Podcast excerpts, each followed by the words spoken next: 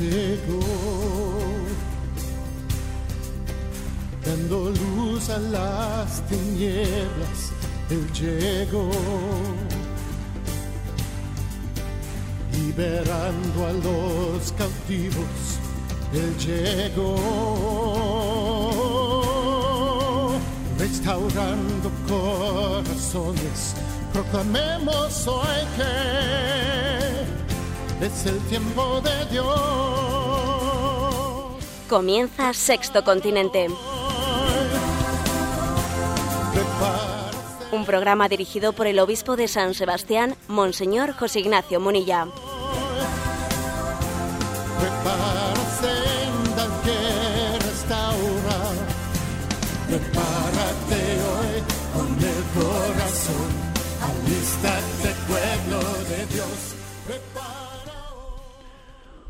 Un cordial saludo a todos los oyentes de Radio María. Un día más, con la gracia de Dios, emprendemos esta nueva edición de Sexto Continente.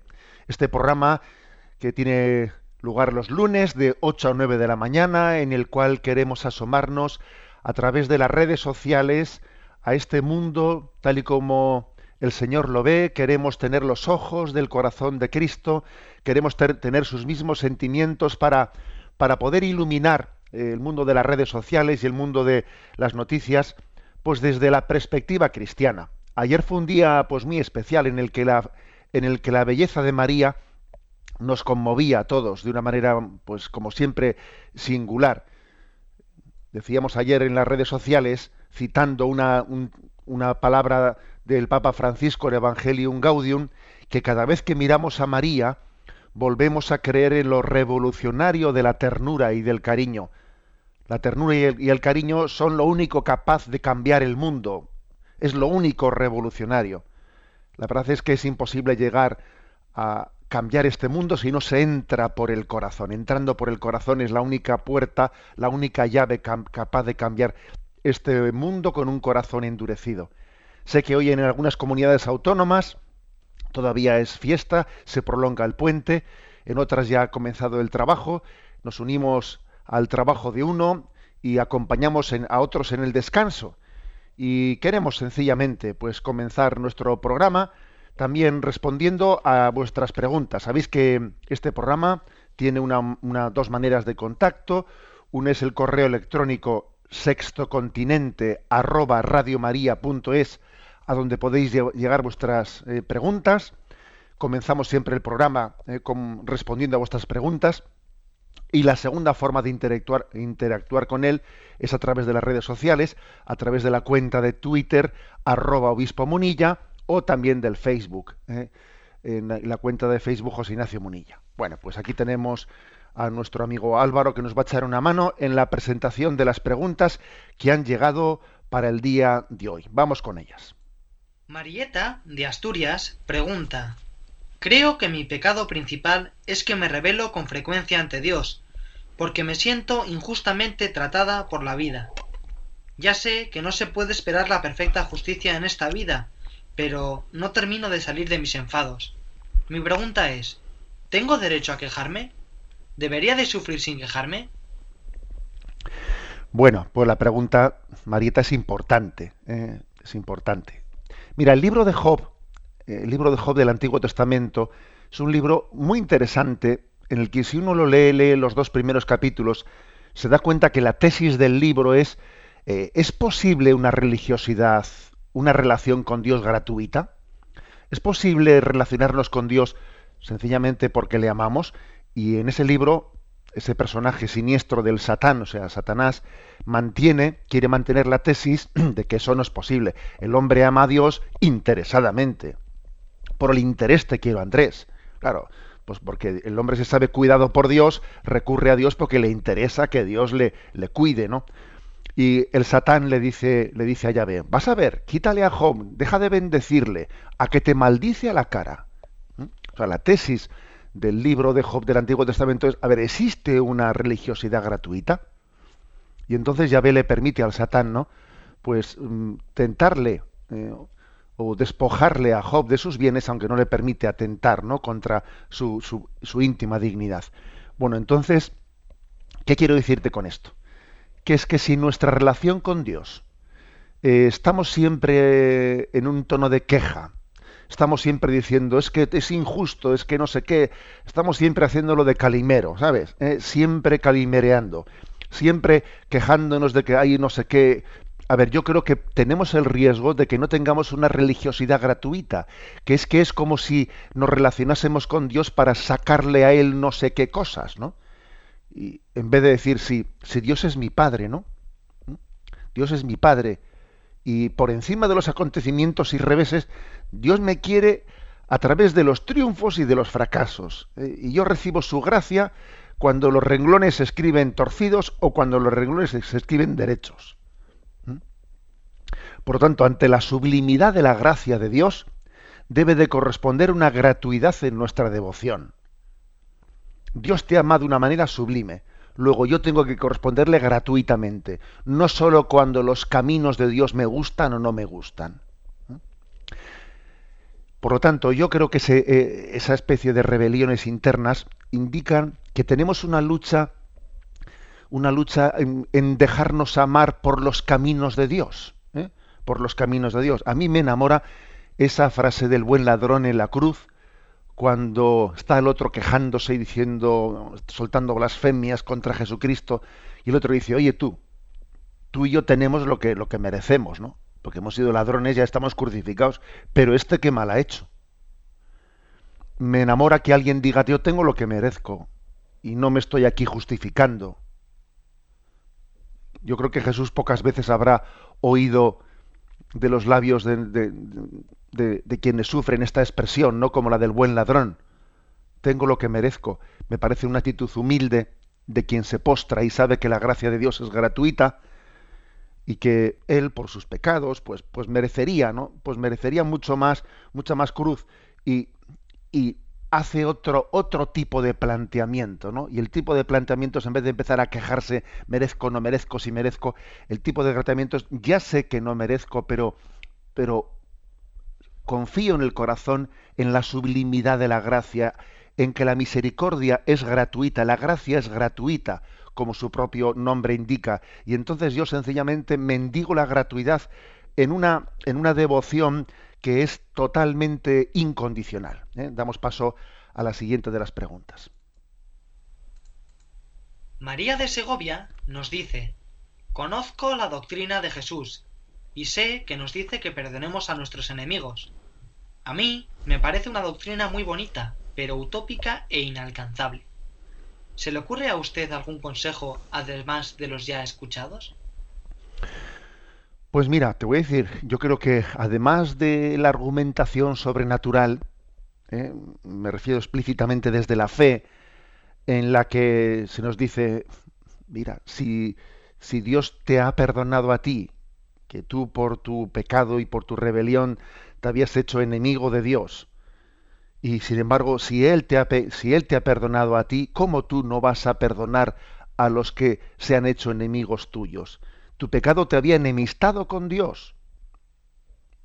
Y, y, Él te ha perdonado. Pues tú haz lo mismo con los que se han enemistado contigo. Bueno, ese es el argumento de fe, ¿no? Sobrenatural. Ahora, yo creo que tu pregunta es, bueno, ¿se le ocurre a usted algún consejo más? Pues mira, te voy, te voy a dar uno. ¿eh? A mí me parece que la vida es demasiado corta para perder el tiempo odiando a alguien. Es que la vida, a ver, si es que el que odia a alguien, el que está continuamente arrastrando rencores, es que está anulado, anulado. Tiene la cabeza, tiene el corazón siempre en eso. No disfruta de la vida, está atrapado, está atrapado. Es que le condiciona en todo. Tener, arrastrar odios nos condiciona en todo. Se te va la imaginación a eso. Estamos viendo una cosa hermosa y tu imaginación está en eso. Es que es una pena muy grande. Hasta cuando estás íntimamente en la familia, tu corazón está en eso. La vida es demasiado corta para perder el tiempo odiando a nadie. Julia de Madrid nos dice, cuando le escucha a usted hablar de la familia cristiana, siento una profunda envidia, porque yo nací en una familia desestructurada y cada vez soy más consciente de que he heredado de ella actitudes destructivas a pesar de haberlas padecido y a pesar de haber jurado que yo nunca haría lo mismo, acabo repitiendo con mis hijos las cosas que he odiado de mis padres. ¿Tiene esto solución? Bueno, eh, yo creo que sí. Lo que pasa es que es una solución eh, pues que tiene que ser perseverante y tiene que ser humilde. Es muy importante hacer las paces con nuestro pasado eh, para que no arruine nuestro presente. Porque es curioso, ¿no? Esto que ha dicho Julia. Y es que es algo que se constata en la experiencia de tantísimas personas en, los acompañamientos espirituales, lo vemos con mucha frecuencia. Cuando alguien ha sido herido en su infancia, en su adolescencia, cuando no ha tenido unas relaciones, digamos, normalizadas de gratuidad, él odia lo que, eh, lo que ha sufrido, lo odia, pero luego, paradójicamente, él cuando llega el momento en el que él tiene que vivir un modelo familiar, acaba repitiéndolo y sufre mucho, sufre mucho. ¿Cuál es la manera de cortar con esto? Bueno, hacer las paces con nuestro pasado, es decir, perdonar lo que haya que perdonar, porque si arrastramos rencores, y si tenemos ahí rencores que no hemos sanado, paradójicamente eso después se reproduce. Solamente lo que ha sido pacificado luego no supura. Para que una herida no supure, tiene que estar bien curada. Y solamente se cura bien cuando, pues cuando la hemos puesto delante de Dios, cuando la hemos, cuando la hemos, nos hemos hecho conscientes de ella en la medida que Dios nos permite hacernos conscientes y cuando hemos dicho, Señor, acepto, Señor, perdono, Señor, te lo ofrezco. Cuando hemos dicho estas tres cosas, ¿no? Lo acepto, perdono y te lo ofrezco, ofrezco pues los reveses, las situaciones duras y, y, de cruz, sabiendo que también Dios se ha, se ha, podido servir de ellas para llevar adelante un plan salvífico, aunque yo no lo entienda. Señor, acepto, Señor, perdono, Señor, ofrezco. Creo que esta es la eh, los pasos necesarios, ¿no? Pues para que el, pasado no, arruine el presente. Damos paso a una, a siguiente, un siguiente oyente. Torner de Soria nos comenta tengo un amigo que dice que necesitaría de un milagro para poder creer. ¿Qué le diría usted a mi amigo? Bueno, mmm, me da la impresión de que tu amigo, aunque él diga yo necesito un milagro para creer, muy posiblemente si ese milagro eh, tuviese lugar, es muy posible que él siguiese sin creer. Es muy posible. No digo que sea seguro, pero ¿qué quiero decir? Que, a ver, eh, en realidad se trata de que él esté abierto, con los ojos abiertos a lo que tiene a su alrededor. Todos los milagros de, la historia que han acontecido, y de hecho acontecen en milagros, aunque siempre sean excepcionales, porque Dios es Señor de la historia y, y si Él quiere intervenir en ella, ¿no? Para sacudir nuestra incredulidad, bueno, pues, pues lo hace. Ahora bien, todos los milagros que hayan acontecido son menos milagros que el milagro del mundo mismo. a ver, eso tengámoslo claro. ¿eh? Todos los milagros que ha habido, los que hizo Jesucristo, los que han hecho también por intercesión de pues mm, de la oración de los santos, etcétera, tal, tal. Bueno, vamos a ver, todos esos milagros son menos milagros que el milagro del mundo mismo. Y entonces la clave está, la clave está en la receptividad, en, en los ojos abiertos en los ojos abiertos y en el corazón hambriento y sediento. Porque es que podría, podría ahora mismo resucitar un muerto delante de nuestras, ¿eh? de nuestras barbas y, y nosotros hacer una interpretación verdaderamente alambicada y no convertir nuestra vida. Eh, creo que la clave está en la sensibilidad. Yo le diría a tu amigo esto en concreto, ¿no? Que, que igual el problema no está en ver o no ver un milagro, sino afinar nuestra sensibilidad para percibir los signos de Dios a nuestro alrededor. Nos escribe Manuel de Barcelona. Estoy cursando bachillerato y hemos tenido una discusión en la clase de filosofía sobre la que quisiera saber su opinión. Unos decían que lo principal es que el ser humano tenga una mente abierta. Por el contrario, otros decíamos que hay algo más importante que una mente abierta, y es un corazón humilde. ¿Usted qué piensa? Bueno, en primer lugar me alegro un montón ¿eh? de que existan clases de filosofía en las que se hablen de cosas como estas. Que en una clase de filosofía un profesor con unos alumnos haya dicho, a ver, ¿qué es más importante? ¿Tener la mente abierta o tener el corazón humilde. Bendito sea Dios, que, existen lugares en los que se, planteen cosas así. Yo me decanto, eh, sin duda alguna, porque es más importante el corazón humilde. Y por supuesto, tener la mente abierta me parece muy importante. Pero es que tener la mente abierta, eh, bueno, pues yo creo que tener la mente abierta es como tener la boca abierta. No es un fin, es un medio. El, fin es cerrar la boca sobre algo sólido, ¿no? Yo quiero cerrar la boca sobre algo sólido para poder comer, no que me entren moscas. ¿eh? Bueno, pues perdón por la, ¿eh? por la comparación. Lo importante, claro, cuando se dice mucho es que hay que tener la mente abierta. Ya, ya, hay que tener la mente abierta para, para alimentarse no de moscas, no, sino para tener alimento sólido. Por eso me parece que para que eh, el tener la mente abierta no sea signo de, ser como una veleta en la que no sé por dónde me sopla el viento, mm, para saber distinguir, para saber discernir, ¿no?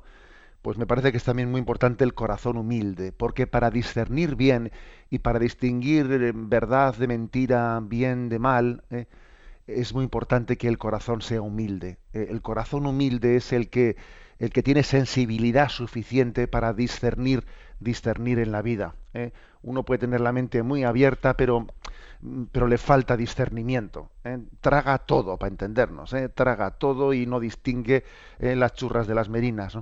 Me parece que el corazón humilde tiene mucho que ver ¿no? con esa sabiduría que Salomón en, la Sagrada Escritura pidió a Yahvé. El corazón humilde es la sabiduría de Salomón, la que le permitió ¿no? pues tener una, Mm, tener un don de ciencia ¿no? en el discernimiento. Damos paso a la última de las preguntas. María Isabel de Sevilla comenta, he tenido un disgusto muy gordo con mi mejor amiga, hasta el punto que ha dejado de saludarme. El motivo es que no le di la razón en una discusión que hubo en una asamblea que hicimos en la universidad. Mi pregunta es la siguiente. ¿Hice mal en contradecirle? ¿acaso hay que apoyar siempre y en todo a los amigos? Pues ciertamente la respuesta de esto último es no. Uno no tiene, eh, por fidelidad a su amigo, no tiene que estarle dando la razón en todo. Es un error. ¿eh? Es un error el decir, bueno, yo por, por amor, por amistad, por cariño, eh, tengo que decir siempre que sí. No, eso es un error. Es un error muy grande. Hay por ahí un refrán muy, muy famoso, un dicho de Aristóteles, ¿no? Que dice, amicus plato, sed magis amica veritas. No sé si lo habéis escuchado. Y bueno, pues Aristóteles era muy amigo de Sócrates, ¿no? Eran amigos. Pero él dice en este, ¿no? en este dicho, Sócrates es mi amigo, pero yo soy más amigo de la verdad. Es decir, yo soy mi amigo de Sócrates, pero si tengo que contradecirle en una ocasión, oye, le contradigo, porque no se trata de que yo, como soy amigo, a pasarle la mano por la chepa y a decir a todo que sí. Eso no es una auténtica amistad. ¿Mm? Amicus plato sed magis amica veritas. Sócrates es mi amigo, pero yo soy más amigo de la verdad. Y esto es, esto es muy importante, ¿no? Cuando, cuando uno tiene un amigo y pretende que ese amigo, ¿no? tenga obligación en darme la razón en todo porque es mi amigo, eso no es una amistad, es un intento de manipulación de una persona. Un intento de manipularla. ¿Eh? Bueno, ojalá escuche tu amiga María estas palabras, ¿no? También igual a la manera de decírselas o trasladárselas tienes que ser prudente, porque un corazón así un poco herido, a ver, también hay que intentar no humillarle mucho. Pero, pero sería importante que las escuchase, porque, porque en el fondo esto nos puede pasar a todos nosotros. ¿eh? La amistad debe de ser algo que nos ayude a crecer unos a otros, no algo como un colchón en el que yo me sienta cómodo. ¿eh? La amistad tiene que ser una ayuda para que cada uno de nosotros no completemos nuestro camino. Bueno, yo hemos respondido estas preguntas, cosa que esta es una sección que la hacemos muy a gusto porque pues porque queremos también que el programa no sea solamente ¿no? pues una disertación que parta de uno, sino que también responda un poco a vuestras, a vuestras inquietudes. Y ahora pasamos a la siguiente parte del programa.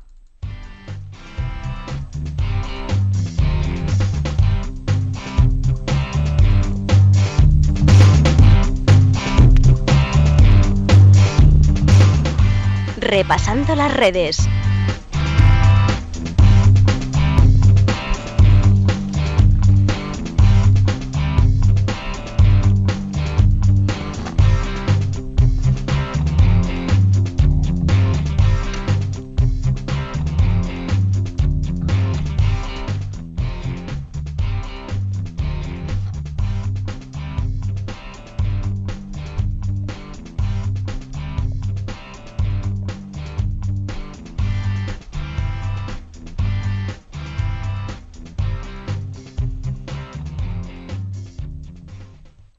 Bueno, pues en esta sección, repasando las redes, sin duda alguna, en esta semana esto del trending, eh, topics, o sea, cuáles han sido los temas más eh, hablados en las redes sociales, se ha llevado la palma, pues, eh, las menciones a Mandela, las menciones a Mandela con motivo de su, de su fallecimiento un servidor lanzó en ese momento, ¿no? Pues después de su fallecimiento, un comentario en las redes que decía, se veía el rostro de Mandela y el comentario era negro, blanco, gracias Señor por darme un corazón daltónico.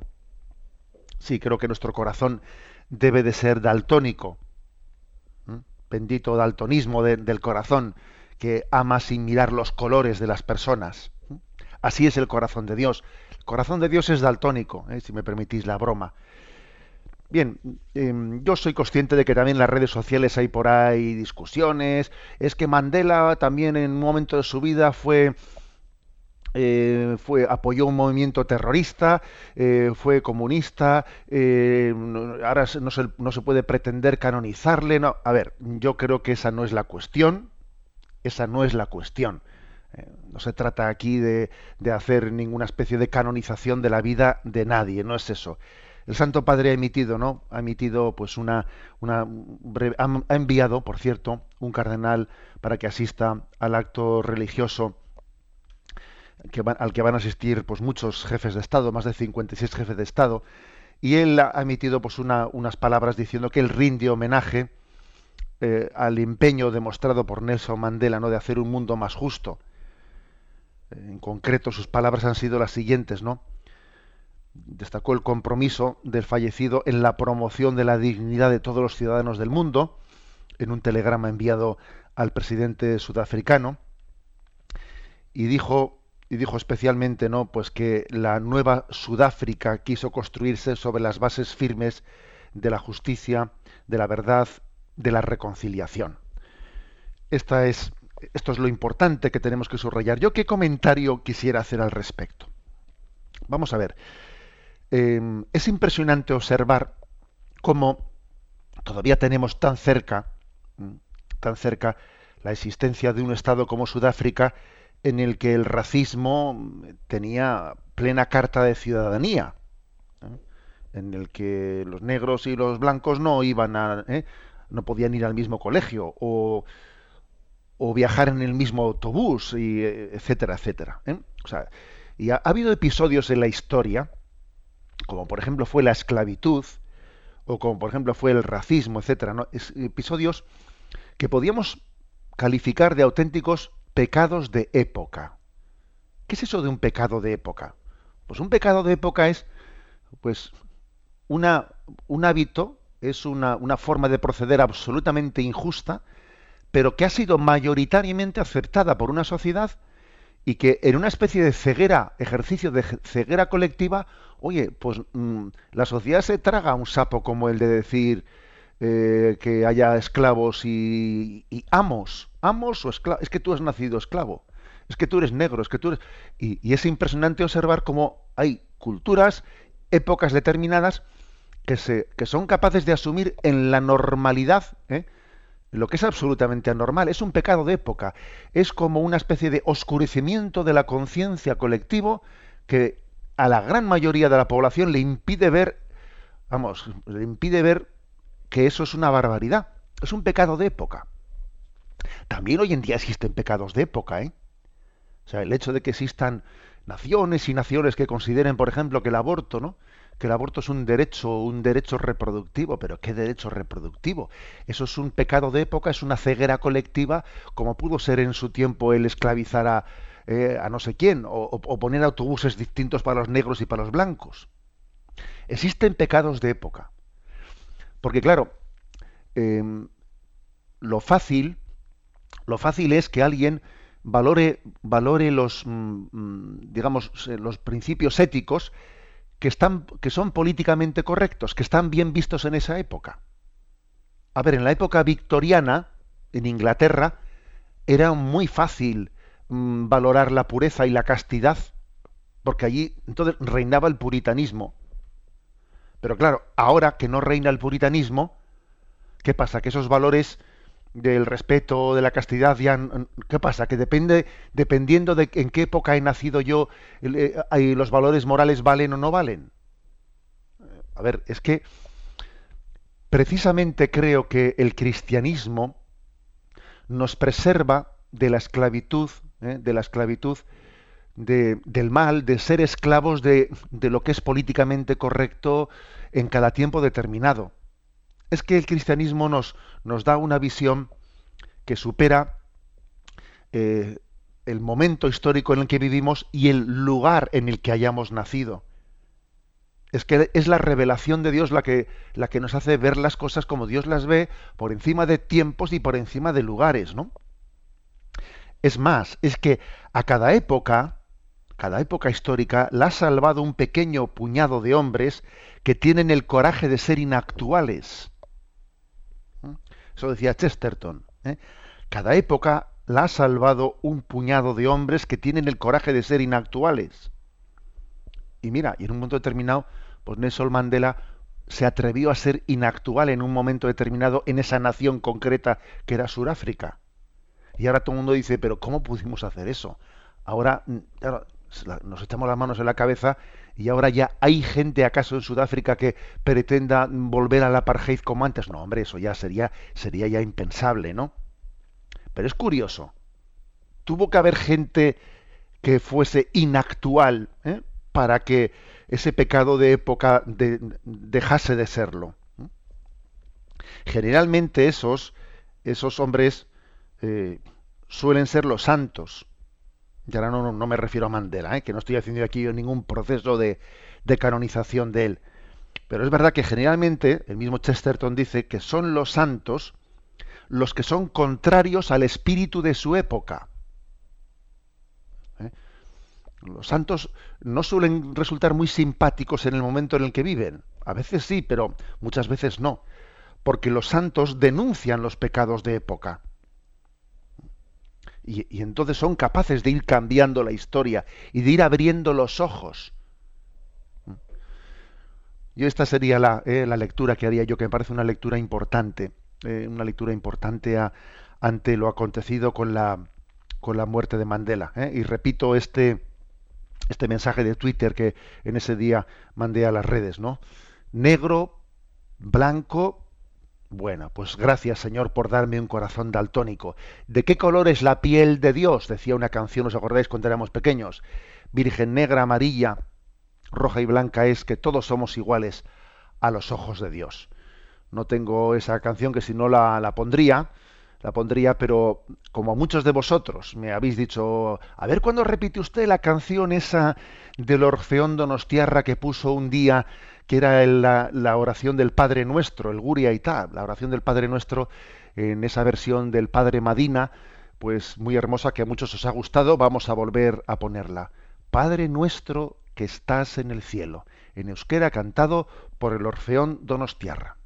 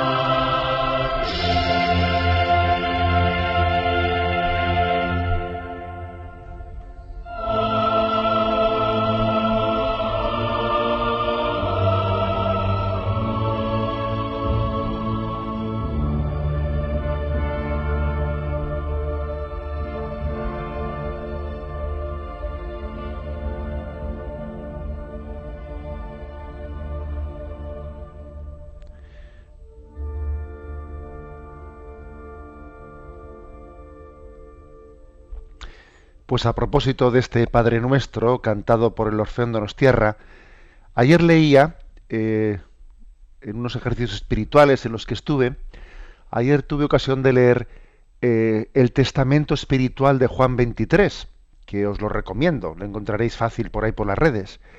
Y me llamó la atención que en el Testamento Espiritual, que se estaba escrito en el año 54, cuando él había sido patriarca de Venecia, o sea, ya lo había dejado escrito antes de ser papa, me llamó la atención que Juan 23 decía, os, deseo que, que, el, Evangelio sea vuestra carta magna, ¿no? que sea, que sea la columna vertebral de vuestra vida, y especialmente del Evangelio os encomiendo el Padre nuestro. Es curioso, Juan 23 decía, mira, de todo el Evangelio me quedo con el Padre nuestro. Curioso, no había escuchado yo a otras personas hacer esa especie de selección de el Padre Nuestro como el corazón de los evangelios.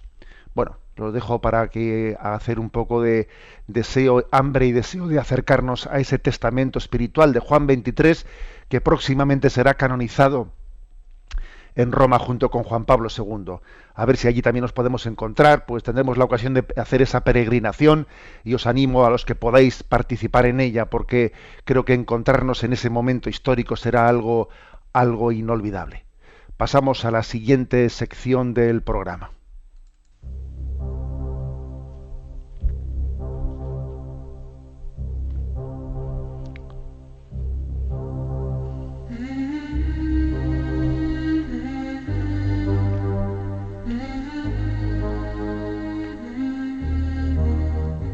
Hasta el viento y el mar le obedecen.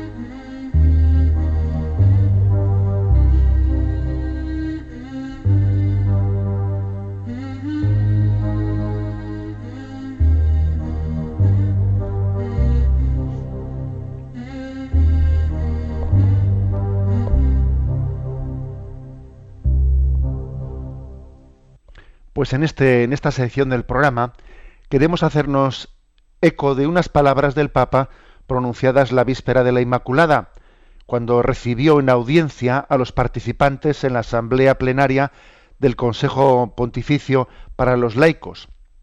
En esa audiencia el Papa aseguró que Internet, a pesar de las trampas que se pueden encontrar, brinda oportunidades para acercar a las personas a Dios, por lo que es indispensable la presencia de la Iglesia en Internet para evangelizar. ¿eh? Me parece un comentario del Papa pues muy adaptado a este programa nuestro de Sexto Continente y yo creo que nos que es bueno que nos hagamos eco ¿no? en este programa. El Santo Padre señaló que aún entre las oportunidades y los peligros de la red se debe discernir todo. Discernir, la clave es discernir. Conscientes de que seguramente encontraremos monedas falsas, ilusiones peligrosas y trampas que hay que evitar, pero que guiados por el Espíritu Santo descubriremos también valiosas oportunidades para conducir a los hombres al rostro luminoso del Señor. El Papa Francisco indicó que entre las posibilidades que ofrece la comunicación digital, la más importante se refiere al anuncio del Evangelio. Y también, sin embargo, insistió en que no es suficiente adquirir conocimientos tecnológicos, aunque sean muy importantes, ¿no? Se trata ante todo de encontrar a hombres y mujeres reales, a menudo confundidos y heridos, para ofrecerles verdaderas razones para la esperanza.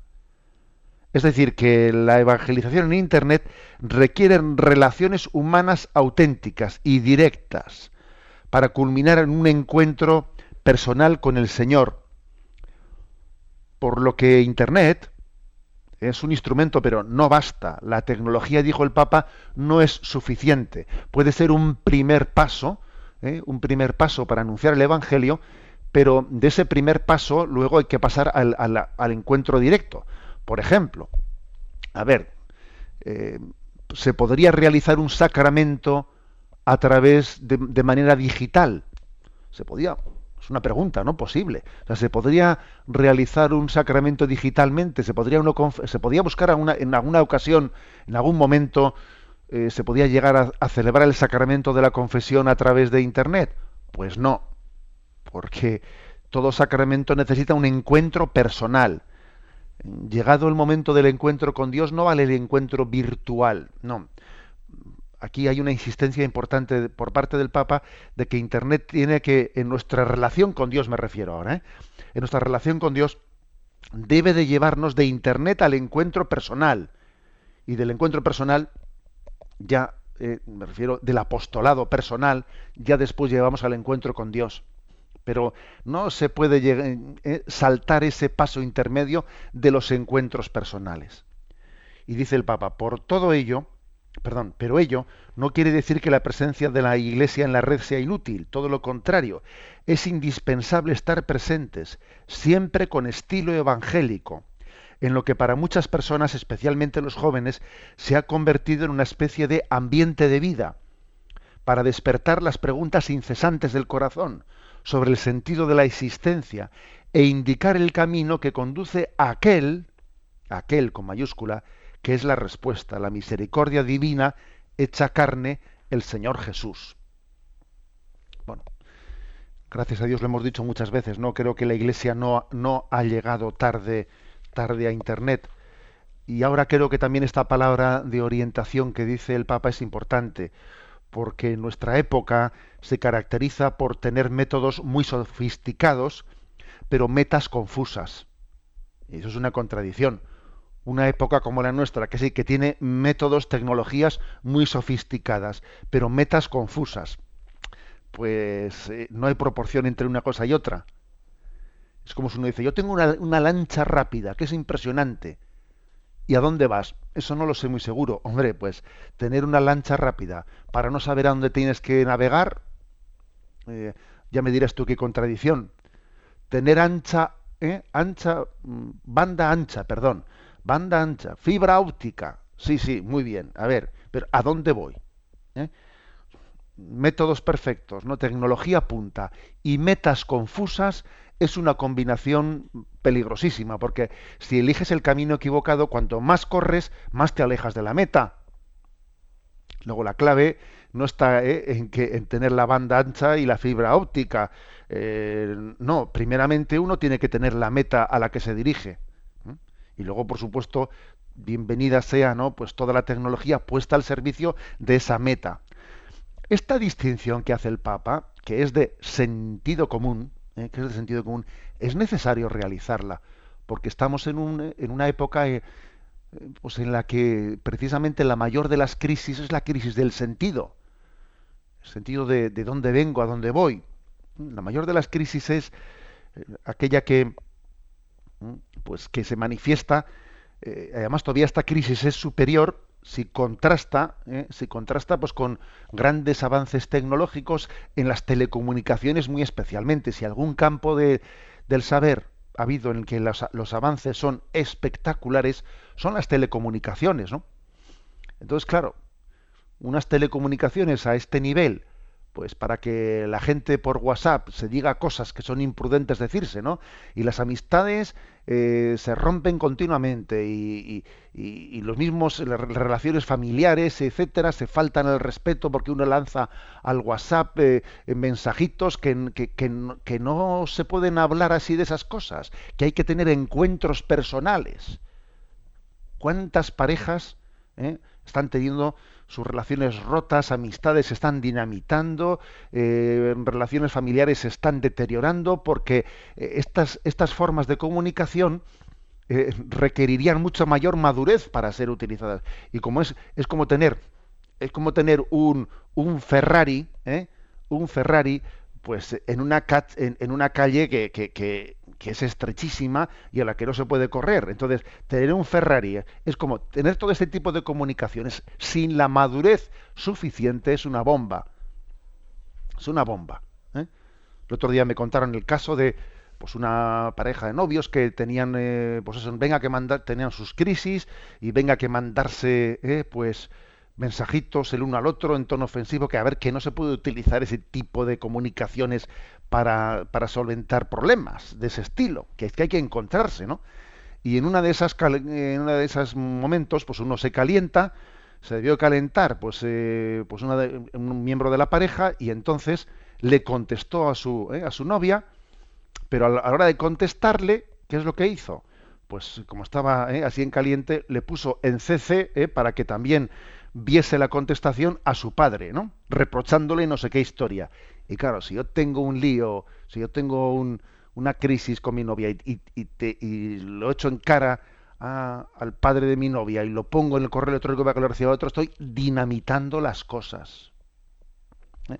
Este es un problema muy serio, ¿eh? Un problema muy serio que es que tenemos, ¿eh? tenemos una gran tecnología en nuestras manos, pero tenemos las metas confusas y la tecnología no puede, eh, no puede eliminar la necesidad del encuentro personal en el cual se discierne, en el cual, porque en un encuentro personal uno ve a la persona, ve su emoción, ve su tono de voz, ve su actitud sincera. Eso en un WhatsApp no se puede, no se puede medir, no se puede controlar. Tú no sabes cómo está la persona en ese momento al otro lado, con qué estado de ánimo está, no sé si es el momento adecuado de hablarla, no es el momento adecuado de hablarla. Eh, bueno, pues bendito discernimiento, ¿no? Este que nos ha hecho el Papa, que nos ha animado a estar presentes en Internet, pero al mismo tiempo a discernir, ¿eh? a discernir y a entender que Internet es un puede ser un primer anuncio, primer anuncio o también un instrumento de formación, ¿eh? las dos cosas. Primer anuncio o también un lugar desde el cual uno se va formando, pero desde luego lo que no puede suplir Internet es los encuentros personales. Los encuentros personales con Dios sacramentales no pueden ser suplidos. El apostolado tú a tú, vis a vis, tampoco puede ser eh, suprimido. ¿Mm? Creo que esta, esta reflexión del Papa, bienvenida sea, la necesitábamos. Este programa eh, de Sexto Continente, pues bueno, eh, se caracteriza ¿no? por, querer, por querer llevar la evangelización a este, en este mundo digital, pero yo creo que el mundo digital no se puede evangelizarlo sin tener también una capacidad autocrítica ¿eh? al propio mundo digital. El propio mundo digital es una gran oportunidad, pero también es una gran selva. Es una gran selva. Entonces yo creo que hay que tener libertad para, ¿eh? para decirlo y para ejercer la autocrítica. ¿eh? Como decía nuestro, nuestro querido patrono San Ignacio, para aplicar aquí esa regla de discernimiento de en tanto y cuanto, en tanto y cuanto me ayuda ¿eh? para, para dar gloria a Dios, me sirvo de ello. En tanto y cuanto me está estorbando, me está esclavizando, y me está impidiendo, eh, prescindo de ello. y además creo que la capacidad de utilizar bien es proporcional a la capacidad de prescindir de, porque quien no sabe prescindir de, mm, difícilmente luego mm, utiliza bien. Mm, este ejercicio eh, ignaciano, en tanto y cuanto me ayuda para dar gloria a Dios y servir a mis hermanos, lo utilizo. En tanto y cuanto yo observo que me está esclavizando y que me está impidiendo unas relaciones eh, más eh, personales, prescindo, prescindo de ello. Vamos a entrar en la última parte del programa.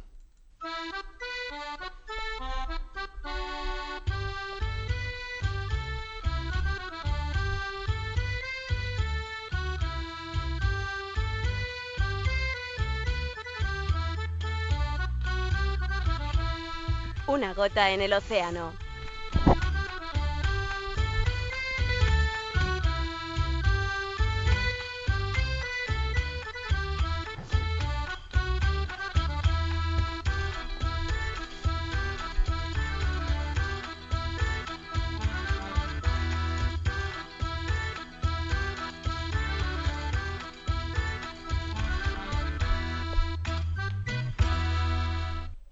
Bueno, pues en, este, en esta semana, en esa costumbre que hemos ido adquiriendo de mandar un mensaje diario a las redes sociales, con motivo de que este fin de semana en el santuario de Loyola hemos podido celebrar unos ejercicios espirituales, que por cierto saludo a todos los oyentes, eh, a los ejercitantes, que algunos de ellos estarán oyendo este programa. hemos tenido pues un regalo de Dios muy grande, pudiendo compartir estos tres días, tres días y medio, pues en esa, en ese lugar privilegiado de la sombra de la capilla de la conversión de San Ignacio. Yo me atreví a pedir oraciones por esos ejercicios espirituales antes de comenzarlos, ¿no? Mandé un tuit diciendo eh, comenzamos hoy ejercicios espirituales en Loyola hasta la Inmaculada. Pido oraciones en todo amar, en todo amar y servir. ¿eh? Y coloqué una, pues una foto de, un joven postrado de rodillas, eh, diciendo postrado de rodillas es como se ganan las grandes batallas. Bueno, pues resulta, resulta que uno coloca esto en las redes, ¿no? Y entonces tiene que observar, es curioso, por eso decía yo antes que lo de Internet es una gran oportunidad y es una selva al mismo tiempo. Pues uno observa que de repente eso lo, retuitean a no sé qué sitio y empieza a salir gente lanzándose con unos insultos y un montón de cosas contra, eh, pues contra los egregios espirituales, contra la iglesia, ese joven que está ahí en la fotografía puesto de rodillas, eso es, eso es indigno someter, esclavizar a la gente poniéndola de rodillas y no sé qué.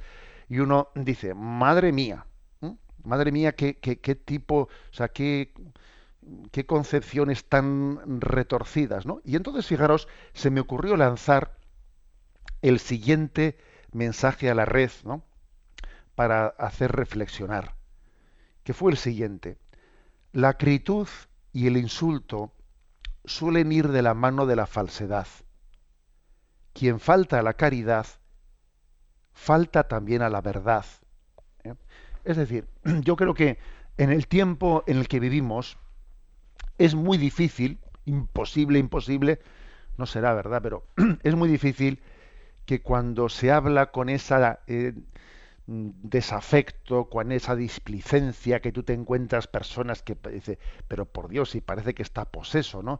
Y te suelta unos insultos por internet y te, y te llama pederasta y te llama, te llama no sé qué y no sé cuántos, ¿no? Cuando te encuentras ese tipo de corazones no tan agresivos, es muy difícil, es muy difícil que, donde se falta la caridad de una manera tan potente pueda haber verdad. A ver, imposible no es, incluso creo que en nuestra búsqueda limpia de la verdad tenemos que estar abiertos hasta a la posibilidad de que alguien que te insulta te esté diciendo una verdad que tú debes de tener capacidad de acoger. Eso también es así, ¿eh? Decía un amuno, toma consejo hasta de tu enemigo. Creo que el amor a la verdad nos tiene que tener esa disposición, pero vamos a ser claros. ¿eh? Eh, allí donde hay un nivel de desafección, de visceralidad, de no, de no amor, no de, de odio, de rencores, de falta de caridad en la expresión, de falta de caridad en la expresión, es muy difícil que haya verdad, pues porque hay una distorsión de partida eh, tremenda. Por eso quise enviar ese mensaje a las redes, ¿no? Para, para que quizás todo ese mundo de personas, eh, esos ambientes anarco-anticlericalistas, no sé qué, que de vez en cuando ves que aparecen, ¿no? Como leones rugientes, ¿no? En las redes hagan una reflexión. La acritud y el insulto suelen ir de la mano de la falsedad. Quien falta a la caridad, falta también a la verdad. Porque la verdad, la verdad goza de expresarse en la caridad. La verdad no puede ser una piedra, ¿eh? una piedra que yo arroje al prójimo. Una piedra difícilmente va a ser, ¿no? Va a ser una verdad. En el fondo, cuando existe ese tipo de reacciones tan viscerales, no son las verdades las que se expresan, sino son mis estados interiores. Lo que hablan no son los argumentos, lo que hablan son las heridas, lo que hablan son los rencores, lo que hablan es, es una distorsión de la realidad desde el propio estado subjetivo. ¿Y esto qué es lo que denota? Que, pues mira, pues la verdad y la caridad tienen que ir unidas, ¿no? Lo que Dios ha unido, que no lo separe el hombre. Lo que Dios ha unido, no lo separe el hombre. Es muy difícil que digamos verdades de forma maleducada si tú hablas de forma maleducada, lo más probable es que digas falsedades o cosas muy distorsionadas por esa maleducación. ¿eh? No vale eso de yo voy a decir verdades como puños. ¿eh? Eh, duela y cueste lo que cueste. Mira, no, no, no, no te escudes en eso, porque con esa actitud de falta de caridad de la que partes, eso que tú crees que son verdades como puños, vas a ver tú cómo lo deformas y acabas eh, acabas haciendo pues una especie de manipulación de la realidad desde tu subjetividad herida. La verdad y la caridad son un yugo unido, como ese yugo del que tiran los bueyes, ¿no? Acompasadamente, acompasadamente de, de, un carro. Eh, yo creo que esta es, esta es la realidad. Fijémonos en Jesucristo, como en él verdad y caridad están claramente compaginados, ¿no? Con qué actitud cogió aquella mujer pecadora y le dijo, mujer, nadie te ha condenado, tampoco yo te condeno. Vete y no peques más. Como la caridad se conjugó con la verdad. La verdad de decirle que su vida no era conforme, su vida de adulterio no era conforme a la verdad de Dios, y decirle vete y no peques más. Y al mismo tiempo, al mismo tiempo esa actitud de acogida misericordiosa. Eh, tenemos que pedir esta gracia, ¿eh? la gracia de que la verdad nunca sea excusa para la falta de caridad. Y que la caridad no sea nunca excusa para no buscar sinceramente la verdad, aunque nos escueza. Este maridaje, este maridaje, eso por eso se me ha ocurrido decirlo, de que lo que Dios ha unido, que no lo separe el hombre, ¿no? tenemos que hacerlo así. Y además voy a decir una cosa, creo que también en este momento, pues que en el que ha crecido mucho, pues eh, el anticlericalismo, etcétera, etcétera, creo que también una de las formas de nueva evangelización ante la que tenemos que estar muy atentos es cómo reaccionar ante este tipo de ataques. ¿eh? También la nueva evangelización pasa, entre otras muchas cosas, porque estudiemos, maticemos, pongamos delante de Dios, discernamos cómo debemos de reaccionar cuando, cuando somos atacados de una manera así desproporcionada y, pues digamos inmisericordia, de qué manera respondemos ante los insultos, de qué manera, la verdad es que eso ya puede ser una nueva evangelización. Me, me encontré no hace mucho en la Santa Sede, creo que era como señor Leonard, el arzobispo de Bruselas, del cual había visto yo pues un vídeo en YouTube un vídeo de cómo un grupo de estas mm, jóvenes de Femen eh, estaba él dando una conferencia y pues un grupo de estas feministas radicales desnudas habían saltado a, pues al, lugar donde estaba él dando la, la conferencia y habían empezado a insultarle y a lanzarle agua agua al ponente no a monseñor Leonard que además le estaban tirando también agua desde unas botellas con la imagen de la Virgen de Lourdes, bueno, pues un, pues un acto blasfemo, ¿no?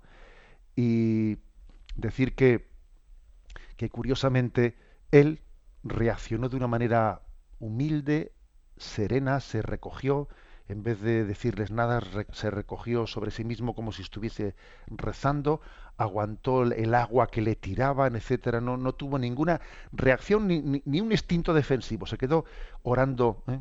con ellas alrededor, gritando. Y yo me lo encontré allí en un pasillo en la Santa Sede a Monseñor Leonar y le dije, mire usted, soy un obispo de San Sebastián. Yo a usted no le he oído predicar nunca. ¿eh? Ya sé que ha escrito usted libros y tal, pero tampoco he tenido ocasión de leerlos. Y...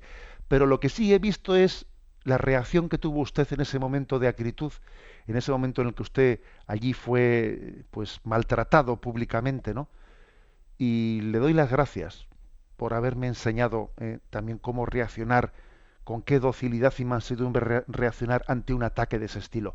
También la mansedumbre en nuestra reacción cuando alguien suelta una barbaridad, ¿no? Es una manera de evangelizar. ¿eh?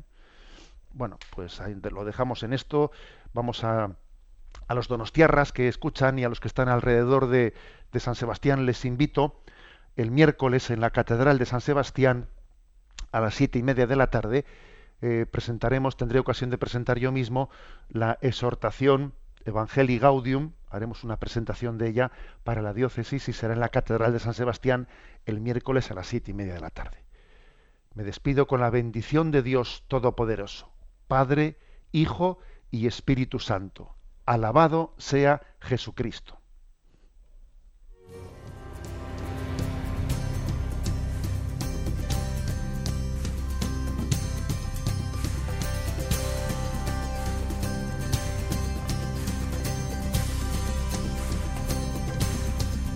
Llegó, dando luz a las tinieblas, Él llegó, liberando a los cautivos, Él llegó, restaurando corazones, proclamemos hoy que es el tiempo de Dios. Prepara hoy. Han escuchado Sexto Continente con el obispo de San Sebastián, Monseñor José Ignacio Munilla. Prepara